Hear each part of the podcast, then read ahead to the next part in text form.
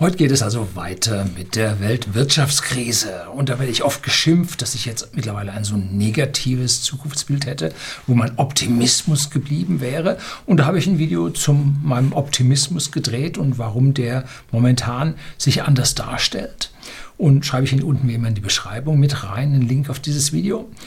Und zusammenfassen möchte ich es so, wenn Sie wissen, was in der Zukunft auf, sich, auf Sie zukommt, dann können Sie entsprechend agieren und sich selbst vor diesen Auswirkungen, die da kommen werden, schützen. Also insofern sind auch schlechte Nachrichten gute Nachrichten, weil sie wissen, was passieren wird und wie es weitergehen wird.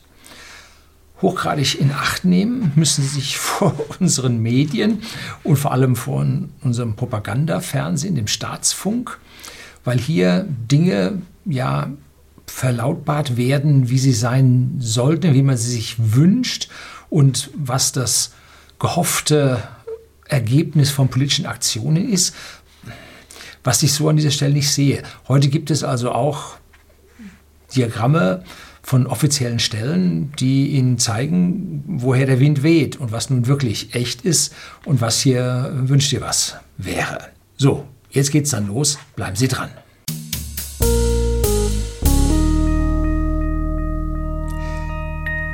Guten Abend und herzlich willkommen im Unternehmerblog, kurz Unterblog genannt. Begleiten Sie mich auf meinem Lebensweg und lernen Sie die Geheimnisse der Gesellschaft und Wirtschaft kennen, die von Politik und Medien gerne verschwiegen werden.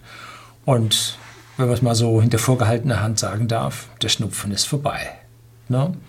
Soll heißen, die Corona-Krise ist vorbei und die Coronaviren sind ja normale Schnupfenviren. Die ganz normale, der ganz normale Schnupfen ist Corona. Und die SARS-Coronaviren sind natürlich eine Nummer härter, ähm, will ich hier auf keinen Fall beschwichtigen. Aber wir sehen dermaßen wenige Fälle, was momentan rum ist. Und so wie mal irgendwo irgendwas auftritt, wird da hier wieder kollektive Angst geschürt, dass ich mich immer frage, was verbirgt sich hinter dieser Angstschürerei. Mittlerweile wissen wir, wie wir damit umgehen müssen. Mittlerweile wissen wir, wie wir A, uns von anderen Leuten trennen, ja bis auf die, die auf freier Straße mit Maske rumlaufen und keine Ahnung haben oder allein im Auto mit Maske sitzen. Also ein paar Leute gibt es immer noch, die wissen es nicht, aber die meisten wissen, was man tun kann. Und wenn wir ehrlich zu uns sind, die normalen Infektionskrankheiten, wo man sich von jemand anderem Husten oder Schnupfen holt und so, die sind ins Bodenlose gefallen, ist kaum noch was da, weil ja die Social Distancing Maßnahmen dazu führt, dass man sich weniger ansteckt. Jetzt kann man natürlich sagen, auf der einen Seite, das ist ja alles ganz furchtbar, wenn man den Leuten nicht mehr machen kann und so weiter. Das Wichtige ist, dass sie in ihrem Umfeld äh, nach wie vor sozial mit ihnen interagieren, dass sie auch mit fremden Leuten, wildfremden Leuten nicht mehr sozial interagieren. Hm? Das ist das Wichtige. Sondern sie in ihrer Gruppe ganz normal wenn alle sich in der Gruppe so ganz normal verhalten, dann wird von außen nichts auf sie einwirken können. Wenn sie aber auf große Veranstaltungen gehen und so weiter, dann haben sie wieder die Chance, dass es losgeht. So, das ist es, ähm, was so vor, von außen gesehen die Sache ausmacht. Aber es gibt noch eine andere Sache, äh, die ganz massiv dazugehört. Und da möchte ich jetzt tiefer reingehen. Und zwar, Sie müssen gesünder leben. Ja, jetzt nicht Bio und sowas, ne? sondern sie müssen einfach äh, dafür sorgen, dass ihre Abwehrkraft höher ist. Das heißt, mehr Bewegung, mehr pflanzliche Ernährung und immer auf das eigene Herz und den Kreislauf achten. Ne? Lunge ist auch sehr wichtig. Das heißt, das blöde Rauchen hören Sie heute auf. Ne? Das ist das Letzte, was ein Körper braucht. Das wichtigste oder das schönste Beispiel, wie es zu diesen Risikogruppen, auf die wir alle Rücksicht nehmen, kommt, ist die Altersdiabetes. Nicht zu verwechseln mit der Diabetes Typ 1, die erblich bedingt ist, sondern Altersdiabetes. Und 10% der Männer und Frauen über 60 haben sie. 10%. Über 60, glaube ich, momentan was waren das, 40 Prozent der Bevölkerung oder so. Ne? Also schon ein erheblicher Anteil. Ähm, und davon haben es 10 Prozent. Gut. Über 70 sind es schon 20 Prozent. Das geht also ganz steil hoch. Und gleichzeitig ist Altersdiabetes eine Bildungsfrage.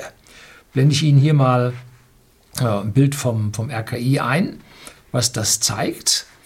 Ähm, es ist eine Bildungsfrage und je niedriger die Bildung ist, beziehungsweise Schrägstrich der soziale Status, der korreliert ist, ist der Anteil von Diabetesfällen Faktor 3 höher.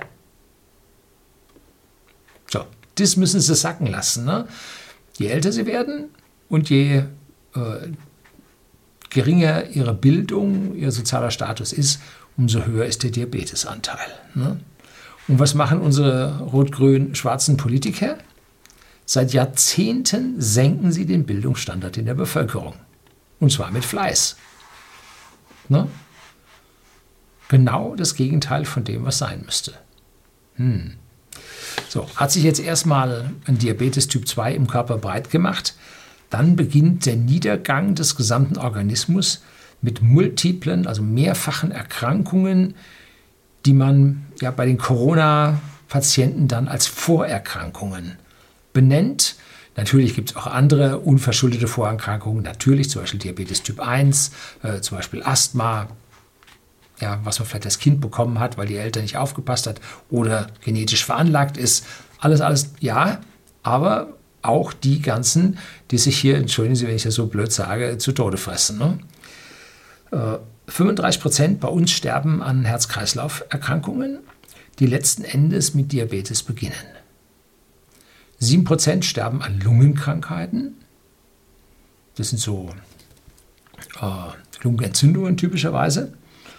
Und das sind zwei von den drei häufigsten Todesursachen in Deutschland, eigentlich in der gesamten westlichen Welt.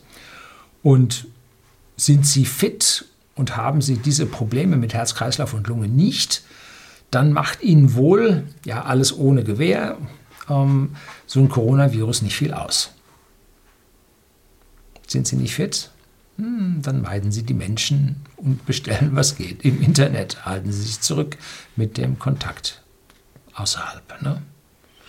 So, jetzt vorneweg, was hat denn das mit der Weltwirtschaftskrise zu tun, von der ich hier immer rede? Ähm, die Weltwirtschaftskrise hat nämlich unsere Wirtschaft verändert und es gibt zusätzlich zu diesen Einflüssen weitere grundlegende Einflüsse, die wir, die wir einfach nicht mehr länger ignorieren können, die unsere Gesellschaft auch länger begleiten werden und wir länger Probleme damit haben werden. Fangen wir zuerst an mit dem Hotel- und Gaststättengewerbe.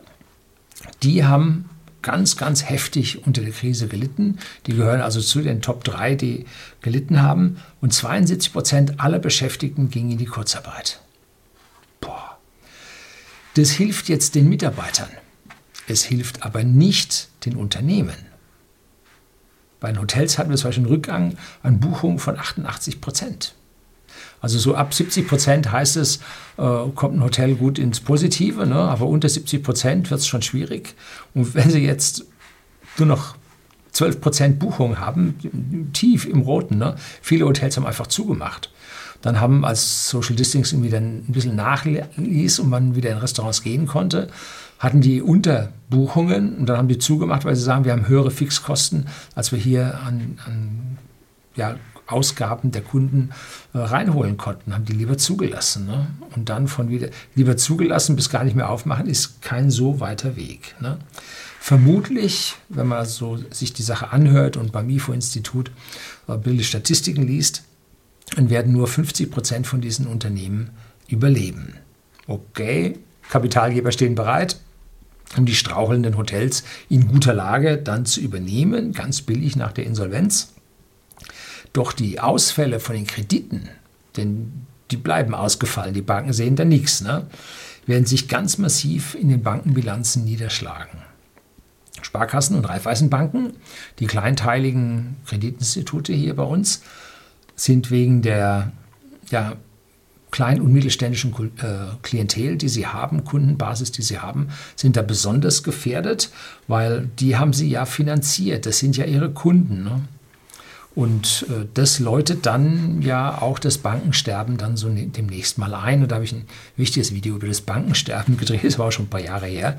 Und hm, bislang alles im Plan, ne? geht so seinen sozialistischen Gang. Der zweite Hotspot und eigentlich der übelste von allen ist die Veranstaltungsszene. Und da geht es um Kongresse, um Partys, um Festivals, Konzerte, Seminare, was Sie sich vorstellen können. Kaum eine Branche wurde von der Corona-Krise härter getroffen, denn viele Bean Veranstalter blieben sogar auf ihren Kosten für die vorgebuchten Etablissements hängen. Ja, die hatten ja auch nichts äh, zum Zugeben. Ne? Das Hotel, in dem der Kongress stattfinden sollte, Hotel hat keine Kunden mehr. Wie soll es jetzt die eigenen Kosten decken? Wie soll es den Bankkredit bezahlen? Äh, dann muss er von den Veranstaltern das Geld nehmen. Und der Veranstalter sagt, ich habe nichts. Äh, so, und da ist es dann schwierig. Entweder geht der eine pleite oder der andere pleite. Ne? Hm. So, es geht an dieser Stelle noch viel, viel weiter. Und zwar schauen Sie mal auf das Oktoberfest, auf die Wiesen, die in zwei Monaten hier in Bayern beginnt. Begonnen hätte, drücken wir es lieber so aus, 6,3 Millionen Besucher im letzten Jahr, eine Milliarde Umsatz und die Hälfte davon geht an Mieten an die Stadt München. Das heißt, die Stadt München hat eine Unterdeckung von 500 Millionen. Das ist selbst für München nicht mehr Peanuts. Ne? Das ist richtig heftig, was München da abgeht. Ne? Und die Betreiber, da die großen Bierzelte und so, die haben natürlich an der Stelle auch eine Menge Geld, was nicht kommt. Und die ganzen Hotels, die sonst immer einen Oktoberfest-Zuschlag sogar auf ihre Zimmer machen konnten, ja, bei denen geht es dann auch nicht. Ne? Ein echtes Problem. Und München steht ja nicht alleine da der Cannstatter Vasen, Stuttgart, die haben immerhin 4 Millionen Besucher. Ne? Also zwei Drittel äh, von den Kosten. Wahrscheinlich haben sie 57 Millionen Einnahmen oder so. Auch das ist weg. Ne? Das muss man mir auch vorstellen. Ne? Ein riesiges Problem hat der stationäre Handel und vor allem Bekleidung, Mode auf der einen Seite. Und es gibt eine Seite, fashionunited.de. Äh, ich schreibe in die Mail voll qualifiziert hierhin. Ähm, da sieht man die Pleiten, die diese Modefirmen erwischt haben. Ne, so ein paar hat man gehört, Escada, Tom Taylor, Esprit. Um, wer kümmert sich denn um schicke Kleidung, wenn er zu Hause hockt?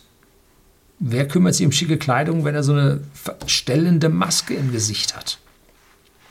Das letzte, was man auf der, seine Kleidung guckt, ne, habe ich letztlich gesehen, habe ich irgendwelche Mode gesehen, wo also Blusen äh, im aus demselben Stoff gemacht sind wie die Masken, beziehungsweise die Masken aus demselben Stoff wie die Bluse. Hm. Ja, also da versucht man, um noch was zu retten, was zu retten ist, aber so einfach ist es nicht. Ne? 38 Prozent von der Bekleidungsindustrie ist in der Existenz bedroht. Statistik vom IFO-Institut. Ne? Man geht davon aus, dass 30 Prozent der äh, Geschäfte in den Innenstädten sterben werden. 30 Prozent. Und da gibt es eine hochinteressante Zahl. In, aus Großbritannien hat man es untersucht. Wenn in, einer Straßen, in einem Straßenzug 30 Prozent der Geschäfte nicht vermietet sind, dann sackt das Level dieser Straße ab und die anderen Firmen ziehen auch weg, weil die Leute kommen nicht, weil eh zu wenig da ist. Äh, man fährt dann lieber woanders hin, wo man alles an einer Stelle bekommt. Die leeren Geschäfte, wo die Rollläden runter sind, da hat man dann schnell ein paar Graffitis drauf. Äh, bei anderen ist vielleicht mal eine Scheibe eingeschlagen, kümmert sich auch keiner so schnell drum. Und dann sackt das Niveau des Viertels ab und die anderen Firmen müssen wegziehen, wenn sie überhaupt irgendwie überleben wollen. Ne? So, das heißt, wir werden Vereinsamungen, Verarmungen von Innenstädten sehen und vor allem dann in, ja, ich sag mal, kleineren Städten oder bei den größeren Städten so ein bisschen draußen in der Peripherie, so Stadtteilzentren oder sowas, das wird man nicht mehr halten können schwierig. Ne? Also da wird es krass und natürlich mit den Leuten, mit diesem Verschwinden von diesen Unternehmen äh, werden auch die Arbeitsplätze weg sein. Ne? Ich habe auch keine Ahnung, in München am Stachus, die, die große Kaufhoffiliale macht zu. Also was da reinkommt nachher, das wird da, ich schätze mal, ziemlich lange, ziemlich leer sein. Ne? So, auch unsere absolute bisherige Stärke, unser Export, Auch der ist von der Existenz bedroht, wie die Umfragen vom IFO-Institut sagen. Über 50 Prozent der Metallerzeugung und Verarbeitung ist da am Leiden. Und das ist gar nicht gut. Ne? Ähm, natürlich äh, werden etliche dieser Firmen gerettet werden können durch die Maßnahmen, die gemacht wurden. Aber glauben Sie nicht äh, den Zahlen, dass im April und Mai die Insolvenzen bei uns gesunken sind ne? Und einen Tiefpunkt erreicht haben. Das ist äh, ja, das ist Schall und Rauch. Und da habe ich von der Kreditreform, einem Unternehmen, was eben die Kreditfähigkeit äh, ja, von Firmen kümmert und da Rankings auch herausgibt, habe ich ein Zitat aus dem Netz. Ursächlich äh, dafür dürften vor allem die staatlichen Unterstützungsmaßnahmen in der aktuellen Krise sein. Also für die geringe Anzahl an, an Insolvenzen. Die von der KfW bereitgestellten Kreditmittel, die Zuschüsse für Selbstständige und kleine Gewerbetreibende sowie die vorübergehende Aussetzung der Insolvenzantragspflicht, nicht der Insolvenz selber, sollten einen akuten Anstieg der Pleiten, insbesondere bei kleinen und mittleren Unternehmen, verhindern und die Insolvenzzahlen stabil halten. Die tatsächlich eingetretene Abnahme der Insolvenzen zeigt nun deutlich, dass der beabsichtigte Effekt der Maßnahmen zwar einerseits erreicht, jedoch zugleich insoweit verfehlt wurde, als offenbar auch solche Unternehmen vorläufig der Insolvenz entgangen sind, die, hätte es die Viruskrise nicht gegeben, den Gang zum Insolvenzgericht hätten antreten müssen. Hier hat es möglicherweise unerwünschte Mitnahmeeffekte gegeben. Man hat die Zombies gerettet. Hm. Das ist das, was ich in meinem letzten Video über Geldsozialismus gesagt habe. Das ist hier eindeutig der, der Beweis jetzt nicht, aber Indiz, dass es so tatsächlich wohl passiert ist. Ne? Jede Insolvenz hinterlässt Gläubiger, die leer ausgehen. Und dazu gehören, wie ich sagte, bei Sparkassen und Raiffeisenbanken vor allem die Banken, deren Kredite ausfallen. Und das schlägt bei denen voll aufs Eigenkapital durch. Und noch im Herbst werden wir hier Bankeninsolvenzen sehen. Kommen wir gar nicht dran vorbei. Da kann die BaFin sagen, hey, wir schauen die neuesten Quartalszahlen der Banken nicht an, wir beschränken uns auf das, was Ende 2019 war. Ähm, Bankenvorstände werden sich nicht strafbar machen und werden nicht äh, sagen, ich gehe nachher in den Knast und werden nicht zum Insolvenzrichter gehen, wenn das Eigenkapital halt äh, knapp ist oder zu Ende ist. Ne? Sie werden die Insolvenzen nicht verschleppen. Hat man zu viele äh, hohe Manager gesehen, die, wo war das? Ist das Landsberg, ne? Wo zum Beispiel auch Herr Hoeneß dann seine Strafe verbüßen musste. Ne? So, aber viele werden die Notbremse ziehen und ich bin also immer noch der Meinung, dass wir im dritten Quartal 2020, also in diesem Quartal jetzt, in Schieflage kommen werden. Und die Insolvenzwelle hinterlässt halt dann von allen diesen Unternehmen Mitarbeiter, die ihren Job verlieren. Das ist bitter. Und da das ganz viele sind, werden die so schnell auch keinen neuen Job finden. Und es wird nicht nur die schlecht Ausgebildeten treffen, sondern es wird ganz breit äh, in der äh, Arbeitnehmerschaft hier zu Ausfällen kommen. Und nach zwölf Monaten ist dann das Arbeitslosengeld zu Ende. Jetzt ist erstmal Kurzarbeit angesagt, die darf normalerweise sechs Monate laut Gesetzen sein, ist aber wohl jetzt bis Dezember verlängert worden. Dann kämen zwölf Monate Arbeitslosengeld für die Leute, wenn die Firmen es also nicht überleben. Und Während dieser Zeit können Sie Ihre Kredite für Wohnung, Haus, Konsum äh, nur noch sehr schwer bedienen, weil es halt deutlich niedriger ist als das Einkommen, was Sie vorher hatten. Und genau an dem Punkt geht dann die Weltwirtschaftskrise in die zweite Runde. Und das ist der Grund, warum ich diese angedachte und herbeigeflehte und herbeigesehnte Erholung, dass wir im nächsten Jahr dann eine deutliche BIP-Steigerung wieder bekommen, die sehe ich nicht. Ne? Weil einfach diese Sekundäreffekte einer Rezession, die aus diesen Arbeitslosenzahlen und der geringeren Nachfrage bei den Arbeitslosen äh, und Kurzarbeitern herstammt, weil die man nicht einfach so wegwischen kann. Wenn die Firmen pleite gegangen sind, sind die Arbeitsplätze weg. Bis andere Firmen dann ihre Auslastung erhöhen und äh, Mitarbeiter einstellen können, Wir von whisky.de, dem Versender hochwertigen Whiskys an den privaten Endkunden in Deutschland und in Österreich, sind an dieser Stelle nicht getroffen worden. Wir haben sogar Umsatzsteigerungen erzielen können, ähm, was sich dann allerdings erst langsam in zusätzlichen Einstellungen von Mitarbeitern dann bemerkbar machen wird. Hm, weil vorher, schaut mal zu, äh, A, hält sich der Boom, B, kann ich irgendwas automatisieren, C, kann ich auf andere Schultern, die wir eh haben, noch verteilen. Und wenn das dann alles wirklich gut aussieht, dann kann man sagen, jetzt stellt man jemanden ein. Hm? Also da sehe ich also dann diesen Boom, der angeblich im nächsten Jahr dann kommen wird, äh, den sehe ich leider nicht kommen. Es trifft ja nicht nur jetzt die, die großen Firmen, die mit, äh, Arbeits, äh, mit, mit äh, ihrem Verschleppungen die Sache noch weiter rauszögern, sondern es treffen auch kleine und es trifft vor allem dann auch die Rentner, die zwar auf der einen Seite mit ihren Renten äh, abgesichert sind, allerdings die Lebensversicherungen haben immer geringere äh, Garantieverzinsung, immer weniger Überschüsse und wenn die Wirtschaft lahmt, dann werden diese Überschüsse noch mal geringer werden, dass da weniger Geld herkommt. Und wenn man jetzt zum Beispiel so einen Handwerker sieht, der hat äh, sich drei Eigentumswohnungen gekauft und mit dreimal 600 Euro Mieteinnahme hat man schon eine schöne Rente zusammen. Ne? Und jetzt hat er in einer dieser drei Wohnungen einen sitzen, der leider von der Arbeitslosigkeit betroffen wurde und der jetzt nicht mehr zahlen kann. So, der Mieter geht in Privatinsolvenz, jetzt braucht er da eins bis anderthalb Jahre, bis er den dann da raus hat.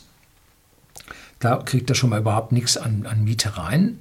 Und wenn er dann die Wohnung leer hat, äh, dann laufen jetzt ja neue Mieter nicht einfach so darum, ne? Ähm, sondern es sind vor allem alle die, die woanders auch ihre Miete verloren haben. Ähm, und er hat sogar noch Zusatzkosten, weil er nämlich für den Zahlungsausfall des Mieters auch noch Wasser, Müll, Grundsteuer und viel mehr dann selber bezahlen darf, ne? wo er diese Kosten dann mit übernehmen muss. Also wird als Resultat dieser Pensionär, Schrägstrich Rentner, seine eigenen Ausgaben auf Null fahren und damit ja weiter für zusätzliche Rezession sorgen. Ne? Warum soll der jetzt, wenn er einen Mietausfall hat, jetzt seine Ausgaben hochfahren und die Konjunktur stimulieren? Das tut er nicht. Ne? Auch wenn äh, die Mehrwertsteuer um drei Prozentpunkte gesenkt wurde. Das tut er nicht. Ne? Ähm, tja, das ist die Spitze des Eisbergs, die ich jetzt mal hier so angedeutet habe. Wie wird es denn in 2021 so werden? Ne? Wir haben 4,8 Millionen Beschäftigte im öffentlichen Dienst. Arbeitnehmer, Beamte, Richter, Soldaten. Für die passiert nicht viel. Das ist ein konstanter Faktor, der bleibt so. Aber wir haben 10 Millionen im produzierenden Gewerbe. Davon werden nach IFO-Statistik rund 50 Prozent Probleme haben. Das heißt also 5 Millionen Leute. 33 Millionen arbeiten im Dienstleistungssektor. Da sind die 4,8 Millionen vom öffentlichen Dienst mit dabei. Äh, hier werden wir prozentual etwas weniger Einfluss sehen, etwas weniger Arbeitslose sehen. Aber aus den 28 Millionen am freien Arbeitsmarkt, 25 Prozent daraus sind auch starke 7 Millionen. Also da geht es also auch ganz schön zur Sache. Wir werden also 12 Millionen Menschen sehen, die mit ihrer Einkommensquelle ihre Probleme haben. Und die 10 Millionen Kurzarbeiter, wie wir sie jetzt sehen, kommt an dieser Stelle schon so ungefähr hin, dass wir da so etwas Ähnliches sehen. Und dann die Sekundäreffekte von den Leuten, die von den äh, Menschen, die ihren Job verloren haben, vorher gelebt äh, verdient haben. Ähm, das kommt ja noch dazu. Ne? Also die Konjunktur lahmt, weil diese Leute nicht mehr so viel Geld zum Ausgeben haben.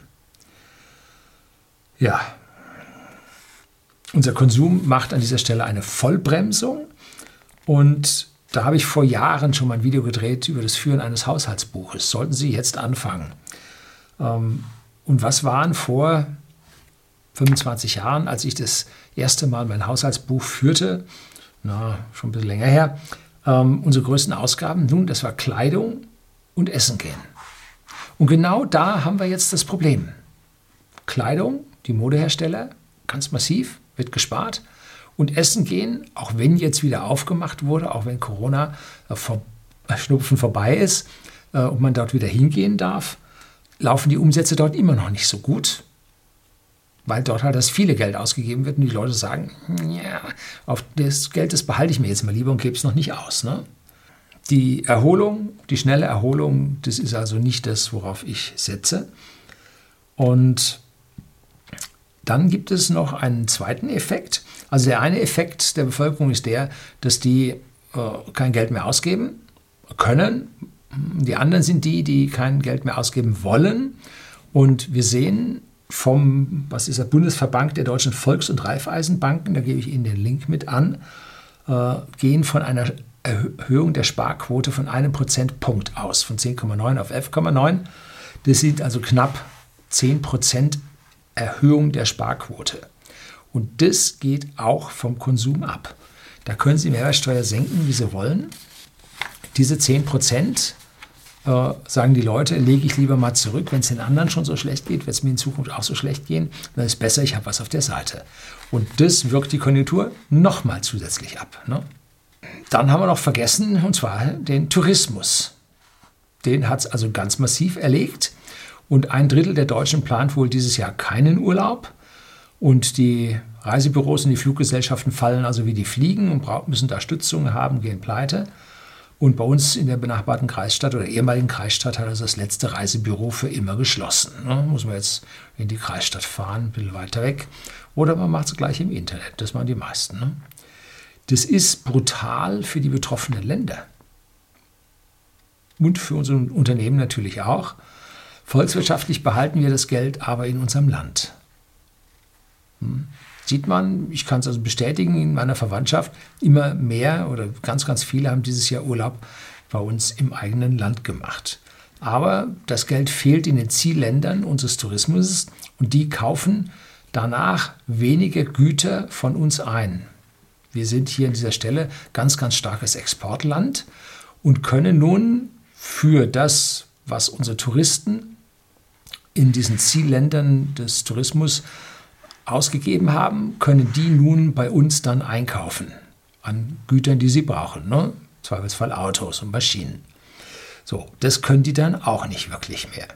Und das Ausland kaufte aktuell nach Statistischem Bundesamt 31,1 Prozent weniger bei uns ein als im Jahr zuvor, im April. Und unser Saldo zwischen Ex- und Import, wir waren so eine große Exportnation, ist nahezu auf Null geschrumpft. Vor allem unser Export hat gelitten. Das ist eine Zahl, der muss man leben. Kommt man einfach nicht dran vorbei. Ne? Die Zeiten, wir große Exportnationen, hm, sieht nicht so gut aus. Und ob das dann nachher wieder anläuft, wenn unsere Touristen noch nicht da ins Ausland fahren können, weil sie selber weniger Geld haben, hm, schwierig. Ne? So. Ich sehe minus 10% im BIP in diesem Jahr absolut erforderlich. Wir werden zusätzlich ein weiteres Minus im BIP im nächsten Jahr sehen.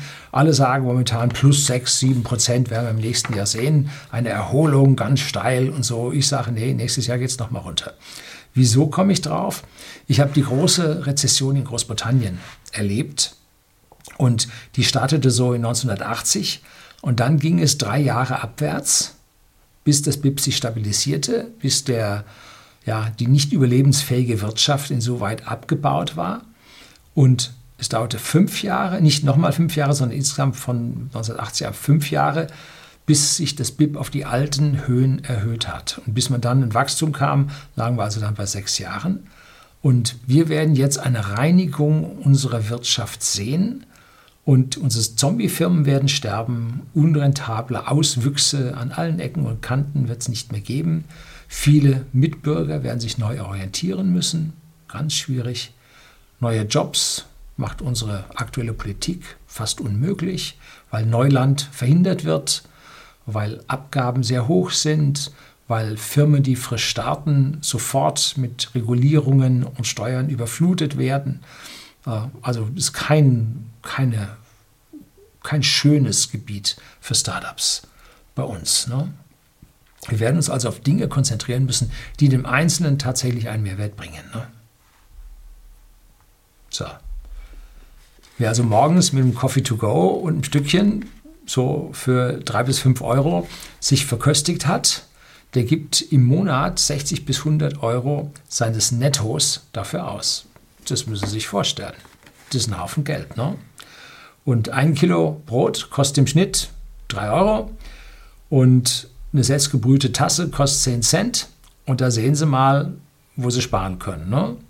Dazu, die Kleidung hält bestimmt noch fünf Jahre, müssen Sie auch nichts kaufen. Äh, also auch gut.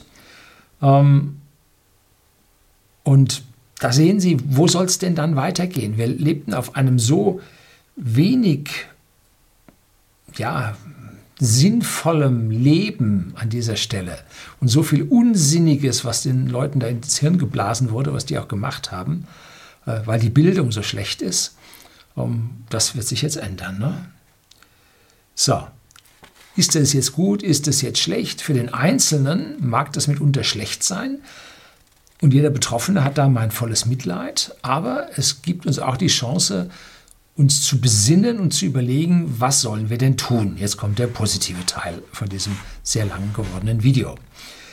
Das erste ist, wir hatten zu viel nicht nachhaltigen Konsum. Jetzt habe ich da eine ganze Menge Rot-Grüne getriggert.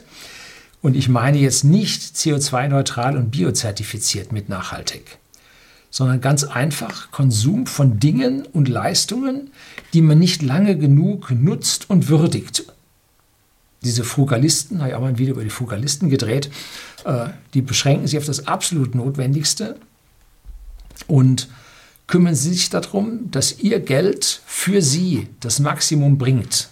Und dazu gehört morgens früh nicht ein Coffee to go und ein Hörnchen. Ganz bestimmt nicht. Ne? Zweitens, wir hatten zu wenig persönliche Weiterbildung. Man ging auf Job, auf Arbeit und ja, schauen wir, was da so wird. Und ansonsten äh, Fußball, vielleicht Bier.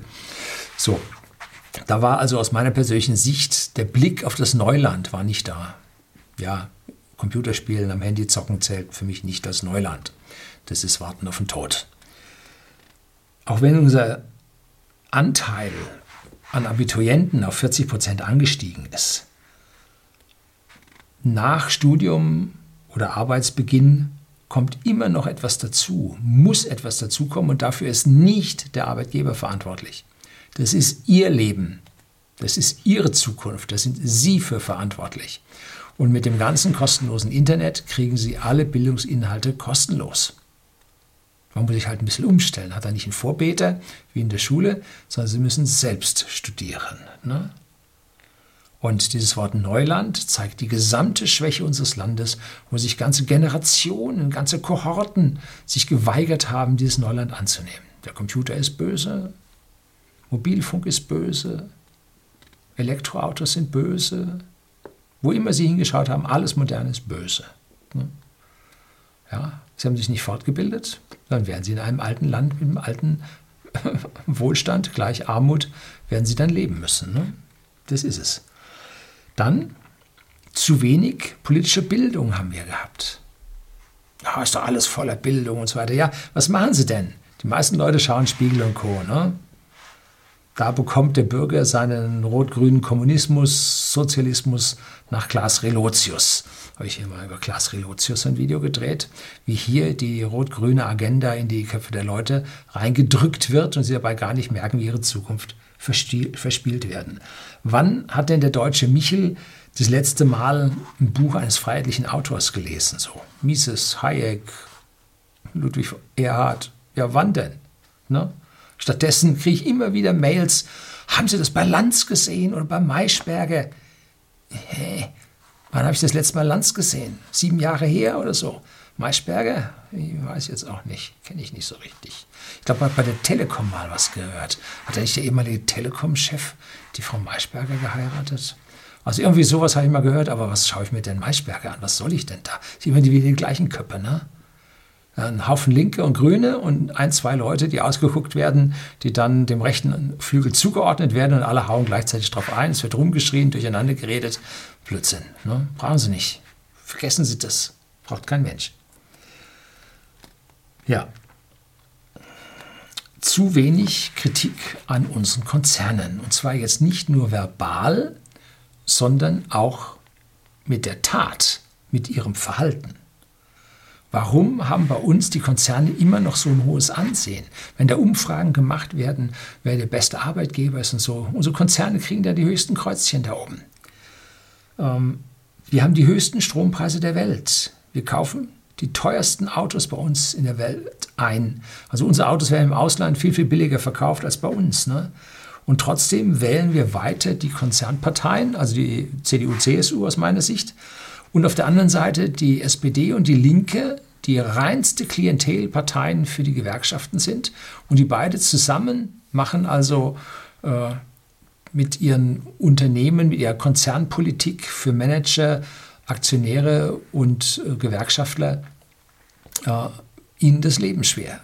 Ne? Das kann doch gar nicht sein. Die zahlen kaum Steuern, stellen die wenigsten Arbeitsplätze, bilden am wenigsten äh, Mitarbeiter aus, also haben am wenigsten Ausbildungsplätze, bauen sogar heftig ab. Der Daimler jetzt sagt, 30.000 müssen gehen, äh, machen dabei aber in der Vergangenheit die größten Umsätze und Gewinne. Das passt doch nicht zusammen. Und Sie laufen diesen Konzernen nach. Das kann gar nicht sein. Machen Sie einen Unterschied. Ich kaufe das, was immer geht bei Klein- und Mittelunternehmen. Sie kennen die größte Shopping-Suchmaschine der Welt. Da können Sie gucken. wenn Sie wissen, was Sie haben wollen, dann gehen Sie auf Google und suchen und finden Sie Alternativangebote, die es nicht von Konzernen gibt. Da gehen Sie hin zum Kaufen. Ne? So. Und dann werden nämlich nicht diese Gelder außer Landes geschafft, dann fallen nicht die Gewinne in irgendwelchen äh, Steueroasen an, sondern dann bleibt das alles hier. Ne? Rettet dann auch Ihre Arbeitsplätze. Ne? Machen Sie einen Unterschied. So, kommen wir langsam zum Ende. Äh, Sie müssen deutlich mehr Kritik an Steuerlast und Abgaben machen. Und wer hat die höchsten Steuern und Abgaben bei uns verursacht? Unsere Regierungsparteien. Über 20 Jahre, letzten 20 Jahre war die CDU, CSU in der Regierung. Und 16 von diesen 20 Jahren war die SPD mit dabei. Die haben uns die größte Steuerlast und Abgabenlast verschafft. Äh, und die sind schuld. Wir sind jetzt Weltmeister bei Steuern und Abgaben. Wir haben die Belgier überholt. Endlich haben wir es geschafft. Wir sind Weltmeister. Ja, leider nur auf dem falschen Gebiet. Ne? 50 Prozent unserer wählenden Bürger haben diese Parteien gewählt. Volkswirtschaftliches Versagen kommt nicht von irgendwoher. Politiker sind schuld. Ne? Und was bleibt ihnen dann übrig? Wählen sie Opposition. Und jetzt nicht, werden sie nicht Ablasswähler und wählen sie da hier die Grünen. Nee, ne, einen Kommunismus wollen sie auch nicht haben. Da wird die Parteidecke schon ganz schön dünn. Ähm, sie müssen Opposition wählen, weil sonst nichts passiert. Ne? Politiker werden alles tun, um an den Köpfen, Töpfen der Macht zu bleiben, werden weiterhin ihre Köpfe da ha haben wollen. Äh, wie heißt es schön, Pack schlägt sich, Pack verträgt sich. Also dieser künstlich hervorgezeugte äh, Konflikt zwischen CDU, CSU und SPD ist keiner. Ne? Also die sind sich alle einig, was da läuft. Und ein ganz, ganz wichtiger Punkt ist, erstklassige Leute stellen erstklassige Angestellte an. Erstklassige Politiker sorgen für erstklassigen Nachwuchs. Zweitklassige Politiker sorgen für drittklassigen Nachwuchs, damit sie ihnen bloß nicht gefährlich werden können und dann an ihnen vorbei an die erste Position springen können. Das ist der Hauptgrund, warum wir schlechte Politiker haben. Sie haben einfach Angst um ihre Plätze. Ne? Und schlechte, ausgebildete, schlechte Politiker werden schlechte Politik machen. Ich kenne also keinen schlechten Politiker, der gute Politik macht. Höchstens der, der nichts tut. Das wäre nur ein Lichtblick. Ne? Aber die wollen ja gestalten. Sorgen Sie mit Ihrer Wahl für Unregierbarkeit. Sorgen Sie für Pattverhältnisse. Das ist wichtig. Ne? Parteien machen die tollsten Wahlversprechen und nachher ist es eine ganz normale politische Lüge. Ähm, ihre Abgabenlast steigt seit Jahrzehnten. Und immer verspricht man ihnen, wir machen Reformen, es wird besser und so weiter. Nein, es ist grundsätzlich immer schlechter geworden. Und immer weniger halten sie zurück. Wann werden die Straßen vor ihrer Haustür repariert? Wann wird die Schule ihrer Kinder in Ordnung gebracht? Wann sinkt die Klassenstärke und sind mehr Lehrer eingestellt? Wann haben wir endlich wieder ausreichend Polizisten, dass sie ihre Kinder abends alleine auf die Straße lassen können? Alles daneben, alles von der Politik falsch gemacht. Ne? Wählen Sie gegen die EU und gegen den Euro. Unbedingt. Jedes Jahr erhalten wir aus Brüssel eine neue große Verordnung reingewirkt. Jetzt gerade sind sie wieder eine am Machen, um ja auch mal ein Video zu drehen. Äh, die, das Netzwerkdurchsetzungsgesetz von dem lieben Herrn Maas bei uns ein unsägliches Gesetz, was ja jeden Unternehmer vollkommen im Internet behindert. Ähm, das wird jetzt auf europäische Füße gestellt. Das ist genauso wie unser Bundesdatenschutzgesetz, alte Fassung. Das war schon der Horror. Da habe ich mal meinen Datenschutzbeauftragten bei der IHK gemacht. Äh, das wurde durch die DSGVO, Datenschutzgrundverordnung, abgelöst. Ein Moloch. Und alles wurde, oder ein guter Teil wurde wieder rumgedreht, war jetzt anders. Dazu wurde ein Bundesdatenschutzgesetz neue Fassung bei uns gemacht. Ein Tovabo, ein Aufwand für die Unternehmer, Bürokratie bis zum Abwinken, hat uns im BIP sicherlich, ich sag mal, ein bis zwei Prozent gekostet in dem Jahr. So viel war da die Bürokratie am, am Arbeiten. Und das mache ich jetzt mit dem Netzdurchsetzungsgesetz auch wieder. Ne? Wird, wird reinste Katastrophe, kann man vorher schon sehen. Ne? Die Grundverordnungen, die dort kommen, haben immer Schlupflöcher für die Konzerne. Klar, die haben die Lobbys drin. Aber sie haben auch Schlupflöcher für die NGOs oder Bevorzugung für die NGOs, die rot-grünen NGOs. Habe ich mal über Lobbyismus in Brüssel ein Video gedreht und habe ihm mal gezeigt, was da die NGOs am Lobbyieren sind. Das ist auch ganz heftig. Ne?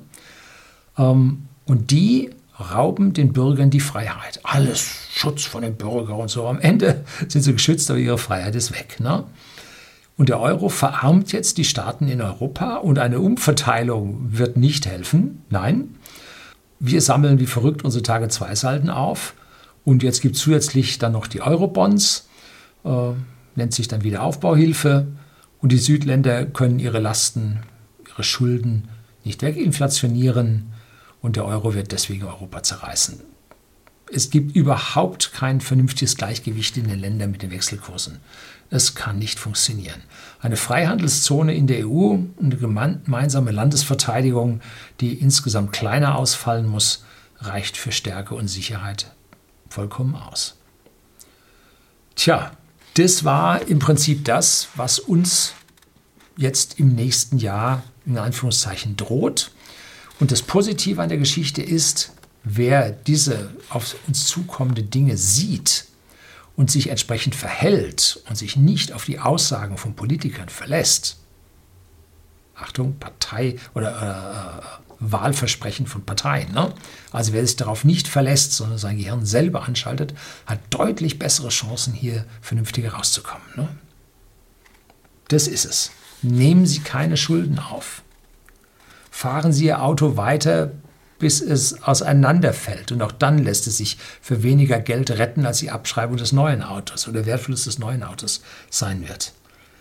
Denn wenn Sie in der Krise sind oder wenn wir in der Krise sind, verlieren sie ihr Geld, aber nicht ihre Schulden. Das war schon immer so. Das Geld bei ihnen wurde höher inflationiert als die Schulden. Ganz dumm. Macht, bringt sie in eine schlechte Position. Ne? Wer weiß, was kommen wird, ist auf jeden Fall besser dran als derjenige, der sich davon überraschen lässt. So, das übliche Video von mir, ja, alle Monat mindestens einmal. Das soll es gewesen sein. Herzlichen Dank fürs Zuschauen.